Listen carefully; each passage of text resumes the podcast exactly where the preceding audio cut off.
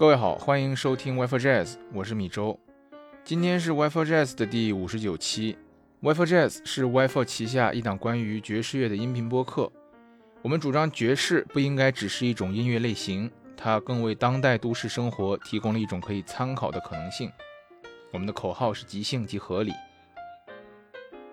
Wi-Fi Jazz 开通了微信听友群，我会对进群的朋友一次性收取一百九十九元的入群费，作为对本节目的支持。关于如何进群，大家可以参考节目下面的 show notes。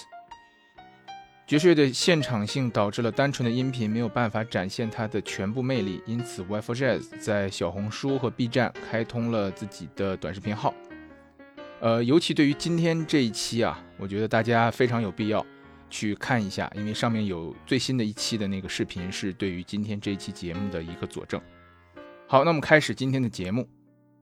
咱们一起来设想一个场景啊，一个很有意思的场景，就是假如说有一天啊，你的朋友请你去看一场爵士乐的演奏会，并且告诉你当天晚上的钢琴家是一位爵士的大咖。那么出于某种你不知道的原因呢，他花了大价钱买了两张前排中间的票子。你坐在舞台的正对面，满怀期待地看着这个钢琴手啊。戴着一顶奇怪的帽子，留着长长的山羊胡子，戴着一副圆圆的眼镜，看上去不像是个弹琴的，而更像是个算命先生。当这个演奏开始啊，他在钢琴上看似随意地敲击出一连串的音符，中间似乎还有一两个错音。在演奏的间隙啊，钢琴手突然站了起来，在舞台上肆无忌惮地跳起舞来。不过，与其说是跳舞啊，不如说是扭动啊。他一边扭动，一边在聚光灯下扭到了一个黑暗的角落。等到旁边的萨克斯独奏结束之后，轮到钢琴独奏的时候，他又不得不小跑跑回钢琴前面，然后又差一点搞错节奏。如果说你生活在一九七零年代的纽约，你很有可能在某场演出中看到刚刚的那一幕。而这样一个有个性的钢琴家，就是我们今天要聊的这位 Thelonious Monk。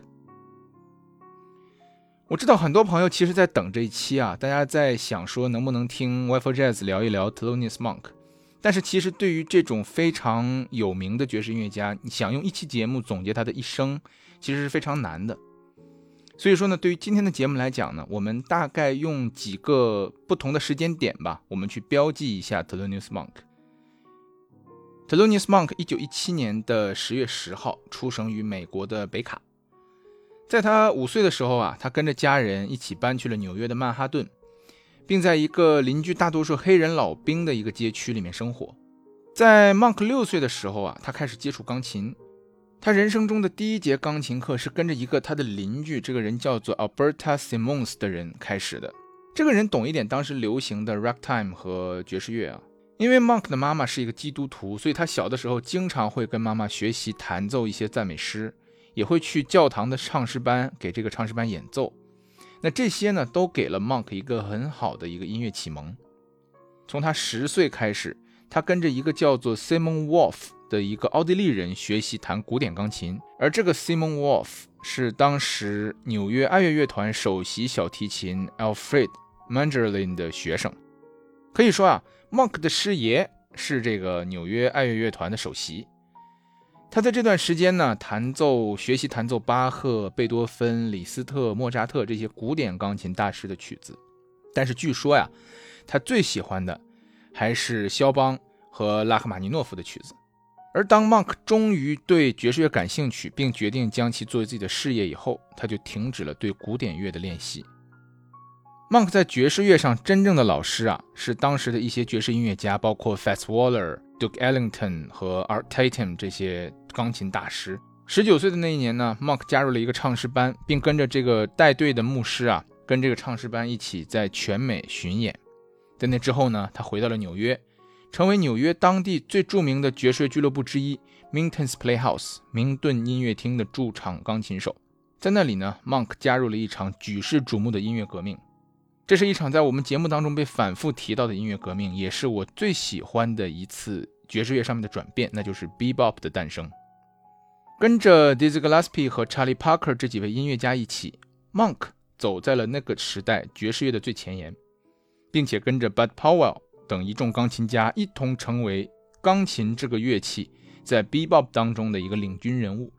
在那个年代，除了 Bebop 之外啊，很少有人看到 Monk 对于爵士乐的其他贡献，或者我们换句话说，Monk 在很多音乐上的思考其实都太过于超前那个时代，所以懂他的人并不多。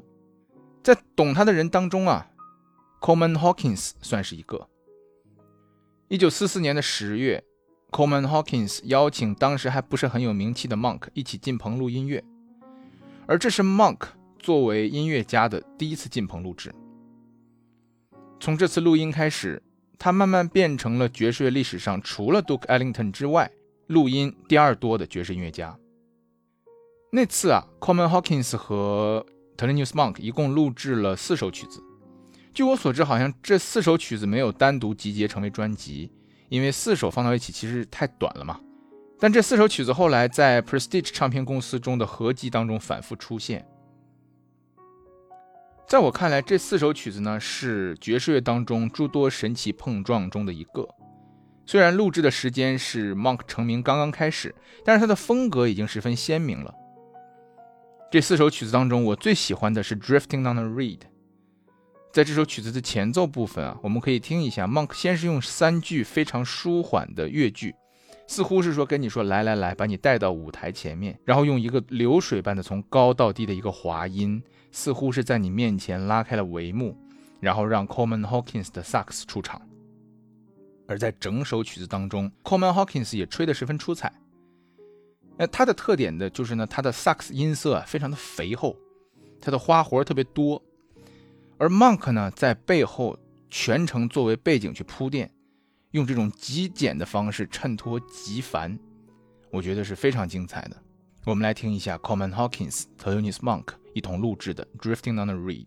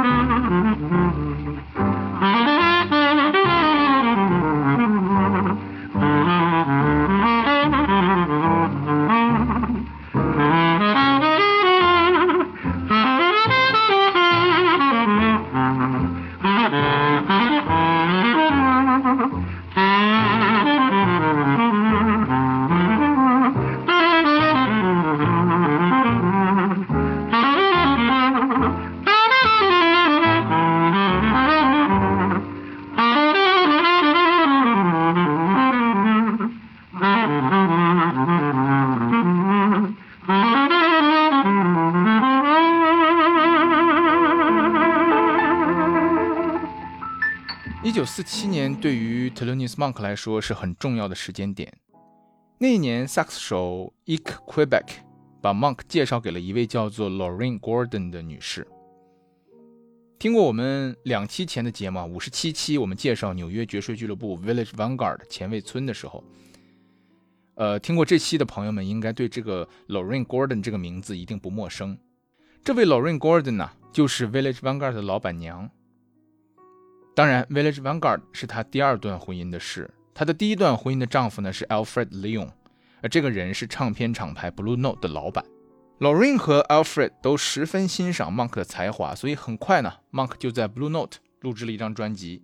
它是 Blue Note 一个系列叫做 Giants of Modern Music 系列的第一张专辑，在 Blue Note 系列当中编号是五零零二。这张专辑当中，人们第一次听到 Monk 在录音棚录制他的那首爵士名曲《Round Midnight》。《Round Midnight》是一首爵士乐标准曲了，它也是被爵士音乐家翻录翻演最多的曲子之一。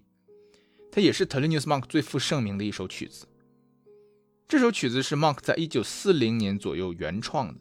也有人说啊，其实在一九三六年啊，也就是说 Monk 十九岁的时候，这首曲子就已经初具规模了。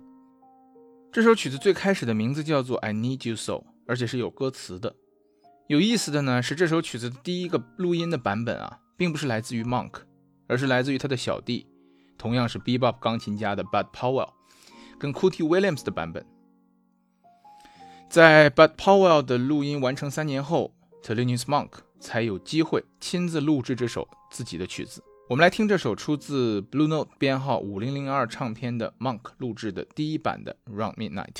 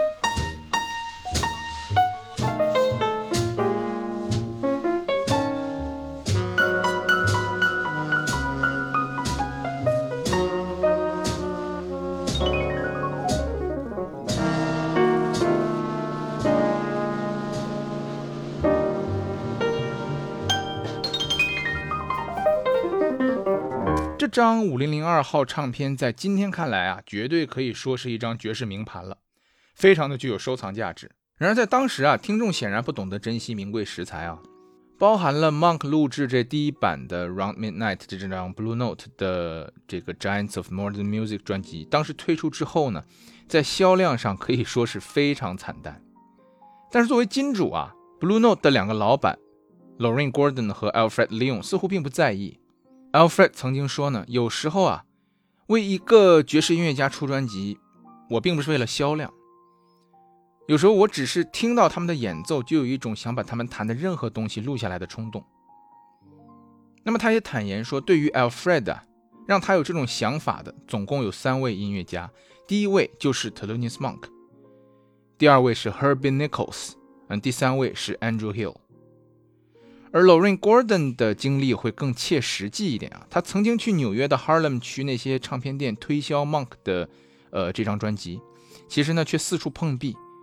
唱片店的老板啊不看好 Monk，那其中有一位印象深刻，对他说：“说 Monk 的音乐啊听起来像是长了两只左手，他其实不会弹钢琴。” Lorraine 笑了笑，对这位唱片店的老板说：“咱们走着瞧，不是他不会弹钢琴，是你根本不懂爵士乐。” Monk 自己本身啊是一位沉默寡言的人，所以作为他的推荐人，Lorraine Gordon 通常要承受很大的压力。比如说，他曾经跟一个纽约当地的这个报纸推荐 Monk，并且希望做一个专访。然而在采访的当天，Lorraine 发现，只要他一离开 Monk，不在那个采访的房间里，Monk 便不说一句话。一九四八年九月，Lorraine 跑去见当时纽约著名爵士俱乐部的老板 Max Gordon，并且跟他推荐 Monk。那个时候，Lorraine 并没有跟 Max 开始他的第二段婚姻，但是 Max 欣然给 Monk 安排了一个礼拜的现场演奏。但是其实来看的人却寥寥无几。一九五一年的八月，在一次例行的车辆检查当中，Monk 跟他的小弟 Bud Powell 的车被警察拦了下来。在车里，他们搜出了属于 Bud Powell 的毒品。然而，在被拘留问到毒品的归属时，Monk 选择了沉默，他没有要去呃供出他自己的这个朋友 Bud Powell。那么就这样，作为惩罚。纽约警察吊销了 Monk 的卡巴莱演出执照，这就意味着他无法在任何出售酒类的俱乐部里面演出。那么换句话说，纽约的绝大部分爵士乐俱乐部都对 Monk 关上了大门，他只能偶尔在稍远的布鲁克林的一些黑人开的地下酒吧里面做一些短暂的表演。这段时间的生活对于 Monk 和他的家人来说是很艰难的。但是却因为演出的减少啊，成为了 Monk 创作乐曲最丰富的一个阶段。这段时间呢，也是 Monk 从 Blue Note 唱片公司离开，加入 Prestige 唱片公司的一个时间。他在 Prestige 的时间是一九五二年到一九五四年，那碰巧这段时间呢，Miles Davis 也在。一九五四年，Miles Davis 跟 The Modern Jazz Quartet (MJQ) 一起录音。这个录音后来被作为主体被放入了专辑《Miles Davis and the Modern Jazz Giants》当中。在他们录制的时候啊，MJQ 的钢琴手被换成了 Thelonious Monk，而这也是能够找到的记载当中，Monk 跟 Miles Davis 两位爵士乐大师一起的唯一一次录音。这个很奇怪啊，因为当时的时候，这个爵士乐音乐家呀，互相这个配合、互相合作出专辑是非常常见的一件事情。何况他们两个都是黑人音乐家。然而后来看到当时的现场记录的时候，我们才发现，1954年的那场录音其实进展的并不是很顺利啊。Miles Davis 和 Thelonious Monk 两个人脾气都不小，他们在录音的整个过程中一直都有争执。比如说，Miles Davis 就多次告诉 Monk，在他吹小号独奏的时候，你要 lay out 一点，意思就是说让 Monk 不要抢戏啊，要声音小一点。而在他们录制《The Man I Love》这首曲子的时候，一开始没多久，Monk 就问大家说自己应该什么时候开始演奏，而这显然惹恼了当时在场的音乐家们，包括 Miles Davis，大家都纷纷说你怎么回事？你到底行不行啊？对吧？那 Miles Davis 更是直截了当的跟当时的录音师 Rudy 说：“你把 Monk 这段迷迷糊糊的问题啊，全给我放到录音里面。”于是就有了下面听到的 Take One 版本的 The Man I Love。大家注意听开头那一段，Miles Davis 非常生气的跟 Rudy 说的那段话。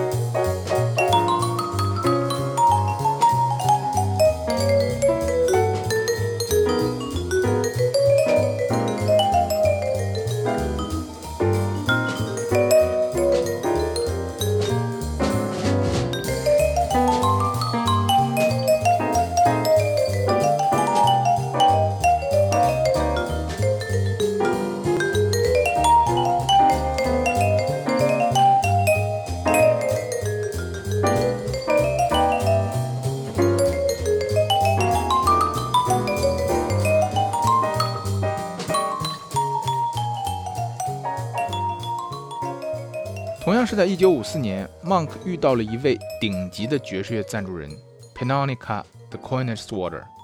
大家对这个人有一个昵称，是他的名字的缩略版本，叫做 Nika。然而，真正在爵士圈子里啊，叫他 Nika 的人并不多啊，更多的人对他的称呼是 Baroness，也就是男爵夫人。这位女士来自大名鼎鼎的罗斯柴尔德家族。她对爵士乐的热爱，尤其对 Bebop 的热爱。让他在纽约跟许多著名的爵士乐音乐家都成为了挚友。这里所说的挚友啊，可不是普普通通的那种请客吃饭那么简单啊。毫不夸张地说，对于 Monk 一家来说，Nika 某种程度上成为了他们的代理人和供养人。Nika 会无私地给予 Monk 一家金钱和社会资源的支持。根据 Monk 的儿子啊，去他回忆，他经常会坐着 Nika 的那个劳斯莱斯幻影，或者或者坐着他的那个宾利啊，跟着他一起去看父亲的表演。演完之后呢，Nika 又会用这辆车把他送回家。在回家的路上呢，Nika 会在中途停留几个地方，去其他音乐家的家里面帮他们，要么把房租付掉，要么把他们因为酗酒或者毒品而当掉的乐器赎回来。他记得童年的时候，有好几次的圣诞节，他们都是跟着妮卡一起过的。而他收到的圣诞礼物，也是那个时候只有在超级富豪家里面孩子才能玩到的玩具。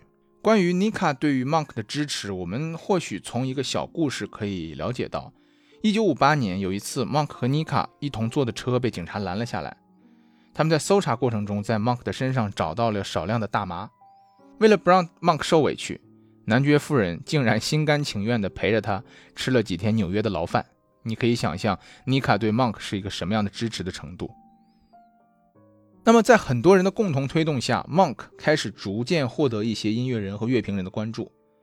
但是，他的音乐对于大众来说仍然是非常难懂的，他的专辑仍然不好卖，这导致了1955年，Prestige 唱片公司将 Monk 的合约用仅仅108块两毛四美金的价格卖给了 Riverside 唱片公司。这应该是 Riverside 这家唱片公司超过最有价值的一个底啊。加入 Riverside 的第二年，Monk 便推出了自己商业上第一张可以说是成功的专辑，叫做《Brilliant Corners》。紧接着，1957年，Monk 重新拿回了他的卡巴莱执照，终于可以继续合法的在纽约各大俱乐部演出了。他拉上自己的好朋友 John Coltrane，组成了一支四重奏，常驻纽约的 Five Spot Cafe 这个爵士酒吧进行现场表演。这段时间的现场表演并没有留下太多的录音，因为当时 Coltrane 和 Monk 分属两家不同的唱片公司。然而，他们还是在1957年 Monk 那张爵士名盘《Monk's Music》当中有所合作。这张专辑是一个七人乐团的演奏。Monk 叫来了自己当时的伯乐 Coleman Hawkins 以及自己的好朋友 John Coltrane。然而，Coltrane 当时在跟 Miles Davis 的四重奏一起录制，所以没有第一时间赶过来。他是在他们录制《Well You Needn't》这首曲子开始没多久的时候进来的。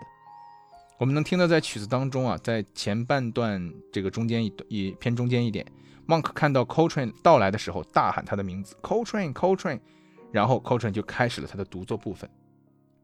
咱们来听一下这个版本的《Well You Needn't》。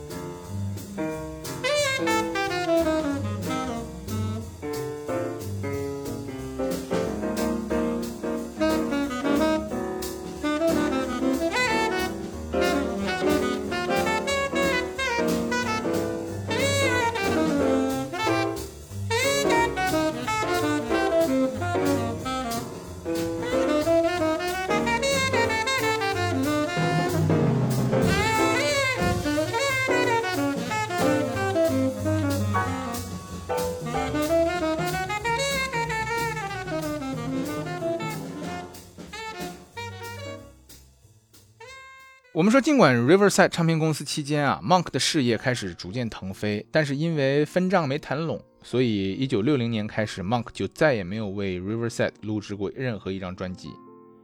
两年以后，Monk 跟 Riverside 解约，加入了当时美国四大唱片公司之一的哥伦比亚唱片公司。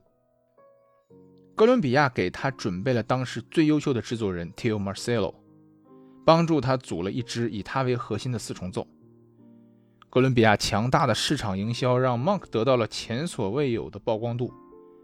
他加入哥伦比亚之后推出的第一张专辑《Monk's Dream》直接成为 Monk 一生当中销量最好的专辑。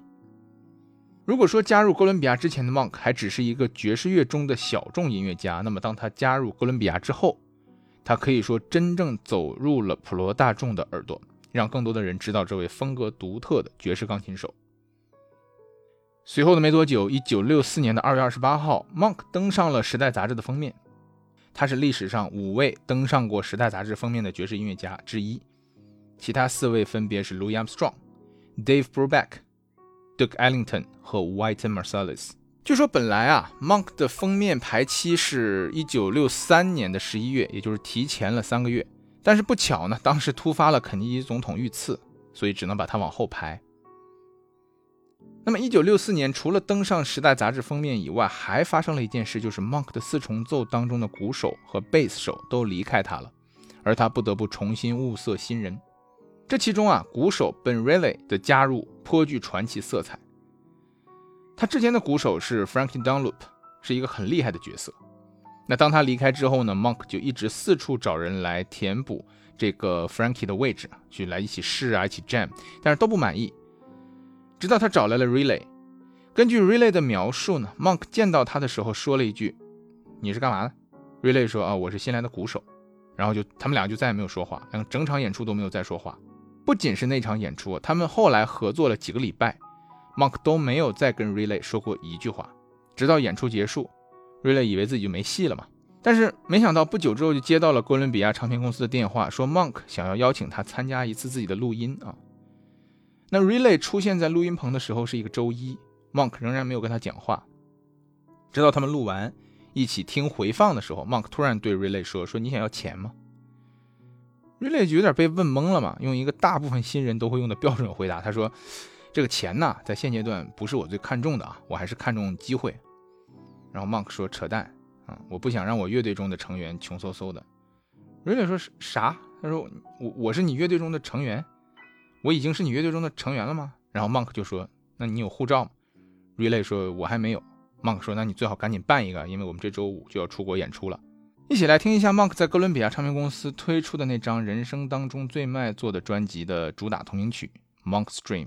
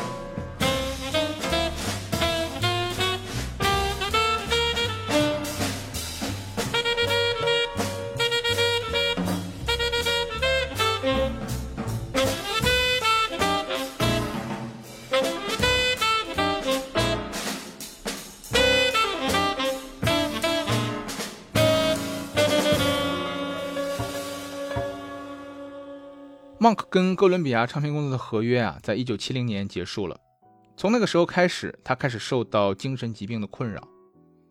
很多人对 Monk 那时候的状态有过不同的说法。贝斯手 Al McKibben 曾经回忆说：“说他跟鼓手 Art Blakey 还有 Monk，他们三个人一起去做了一个全球巡演。在整个巡演的过程当中，Monk 总共啊，在这个贝斯手呃，McKibbon 的这个印象里面，总共就说了两个词。整个巡演的过程，Monk 总共就说了两个词。后来他就好奇去打听，说 Monk 这个人什么情况，对吧？怎么就跟我们话这么少？然后 Monk 托人带话说：说我不跟你们说话。”是因为 Monk 觉得 Marky Boone 和 Art Blackie 都长得太丑了，这就很无厘头嘛，对吧？那同样是爵士钢琴手 Randy Weston 去 Monk 家里面，想要找他请教一些问题。那么第一次去的时候呢，Monk 一句话都没有说，就那样跟他一起在他的房间里坐了九个小时。然后最后呢，他跟那个 Weston 说说希望你明天能再来啊。那第二天的时候，Monk 仍然就是 Weston 来以后啊，Monk 仍然一句话不说。但这次他一连弹奏了三个小时的钢琴，然后说：“你可以走了。” Randy Weston 当时肯定是一脸懵嘛，但是他后来回忆啊，他说：“Monk 的家不大，里面有一个小小的钢琴，然后天棚上贴了一张 Billie Holiday 的照片。”他后来回想自己去 Monk 家里面所受到的对待啊，跟某些那种灵性大师传道授业的方式有点像。他提到了 spiritual 精神这种词，或者灵性这个词。不管 Monk 坐在那里九小时一言不发的真正目的是什么，Randy 一直认为这就是一个 spiritual 的一种传递，这是对 Monk 音乐的一种解读的一个角度。但是 Monk 的灵性和晚期的 Coltrane，我们之前讲过，John Coltrane 又不太一样。听过我们第二十六期的节目应该知道，John Coltrane 在灵性方面走得太远了，而 Monk 还是停留在希望能够被人听懂、能够被人所理解的范围内。跟后期的 John Coltrane 相比，Monk 的音乐，它的旋律仍然是悦耳的，节奏是准确的，颜色还是十分丰富的。其实想要评价 Telonius Monk 是一件非常困难的事情。他的音乐本身啊，可以说是简洁而又复杂。没错，我刚用了两个自相矛盾的词来形容这个音乐家。我说他简洁，是因为他常常不在乎那些修饰音，他会把没有必要的东西全部省略掉，甚至会在该他演奏的时候故意停止演奏。让空白去填补本该是他的部分。这一点啊，我觉得我们可以用他的名曲《Round Midnight》来做一个对比。我下面会放几个不同版本的《Round Midnight》，是不同的爵士乐钢琴家弹的。我们可以去对比一下刚开始的那几个小节，每个人是怎么处理的。我们首先听到的是 Bill Evans。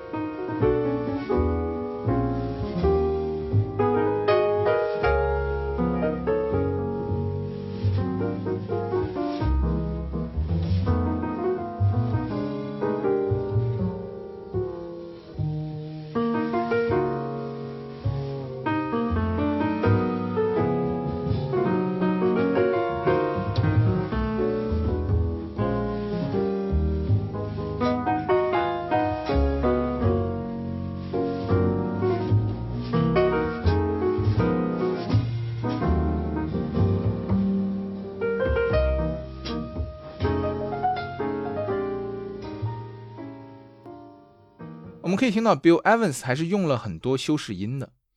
下面一首呢是 Oscar Peterson 的演奏。Oscar Peterson 我觉得是比 Bill Evans 还要浮夸的一个钢琴家，他的这个很多的修饰音呢，我觉得是在跟 Bill Evans 相比是更复杂的。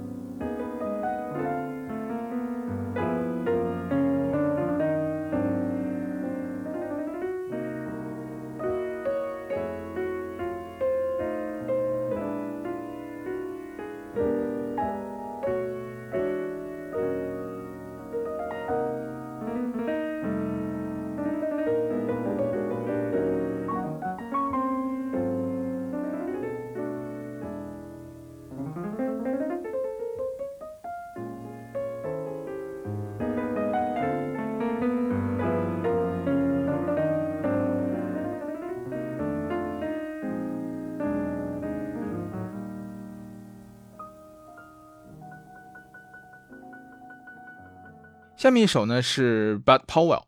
Bud Powell 作为跟 t e l o n i u s Monk 同时代的一位音乐家，也是同时跟他一起在钢琴上面引领 Bebop 发展的一个音乐家，他可以说是最接近 Monk 的弹法。但是呢，我觉得 Bud Powell 跟 Monk 相比啊，他的弹奏方式其实也没有 Monk 那么直接，而且还是要比 Monk 复杂一点点。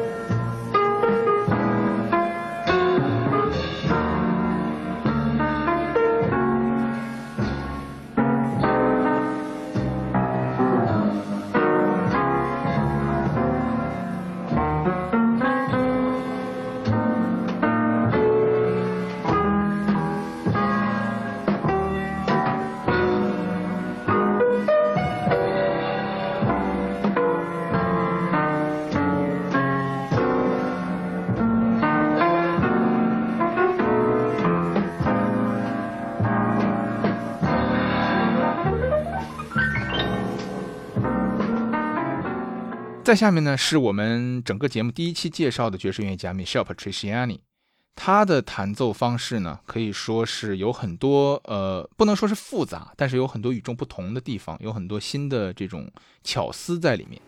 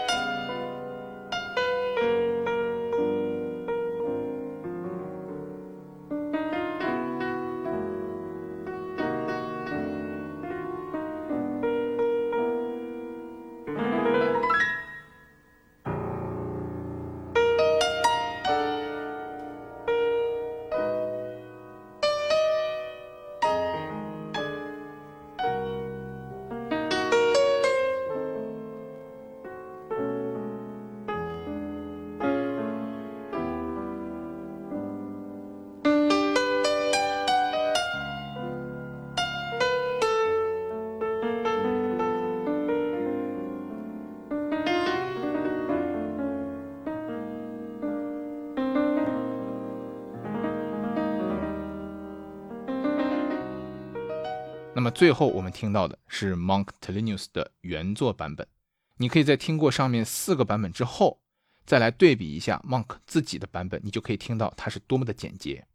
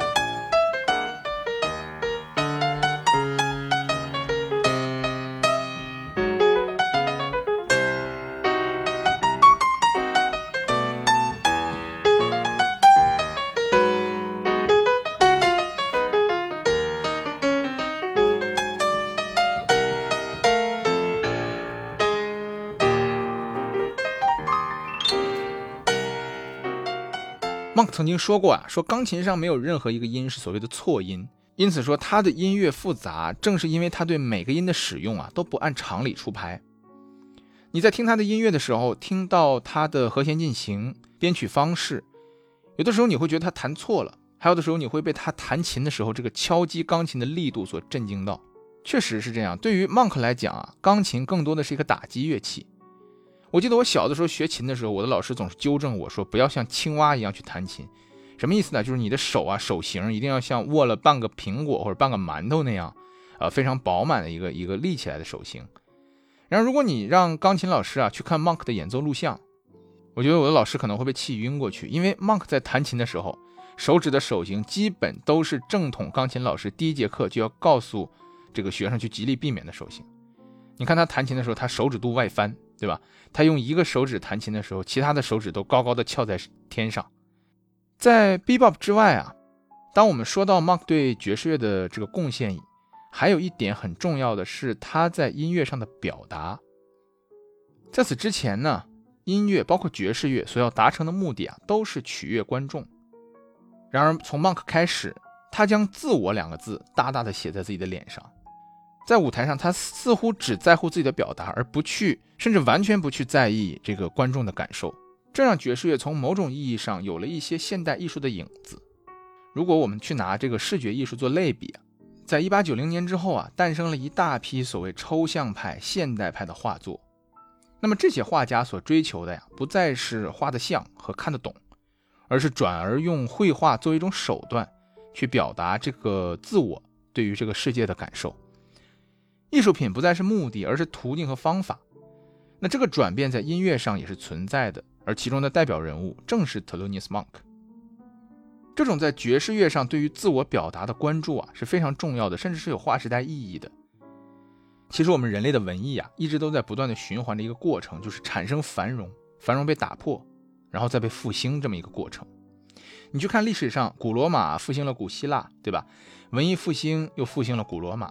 美丽年代《La Belle Époque》是对文艺复兴的追思，而在这个战间期，一战、二战之间啊，战间期又是在一战之后，人们去回忆美丽年代，有感而发得来的。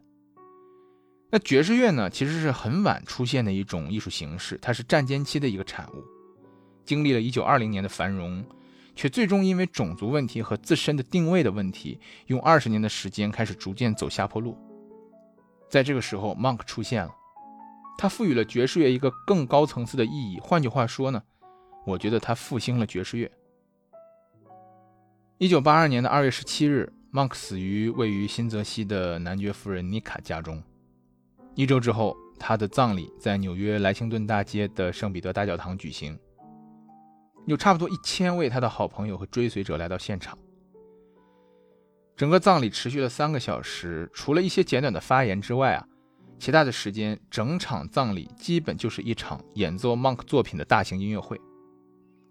很多当时最著名的爵士音乐家，包括 Max Roach、Jerry Mulligan、Tommy Flanagan，都来到了现场，并且都演奏了 Monk 的作品。那个是我见过最酷的一场葬礼。你想，一个人死了，大家把他围在中间，用他的作品送走他最后一程。那么关于这个葬礼啊，现在有一段法文的报道，当时的报道，我对它进行了一个简单的翻译，放在了 w i f e Jazz 同名的小红书和 B 站上面，欢迎大家去看。最后呢，为大家推荐一首 Monk 的曲子，叫做 Ask Me Now，出自他的专辑 Solo Monk。通过专辑的名字，我们也可以看出来，这张专辑啊，是一张他的钢琴独奏专辑。而这首《Ask Me Now》是 Monk 的一首原创作品。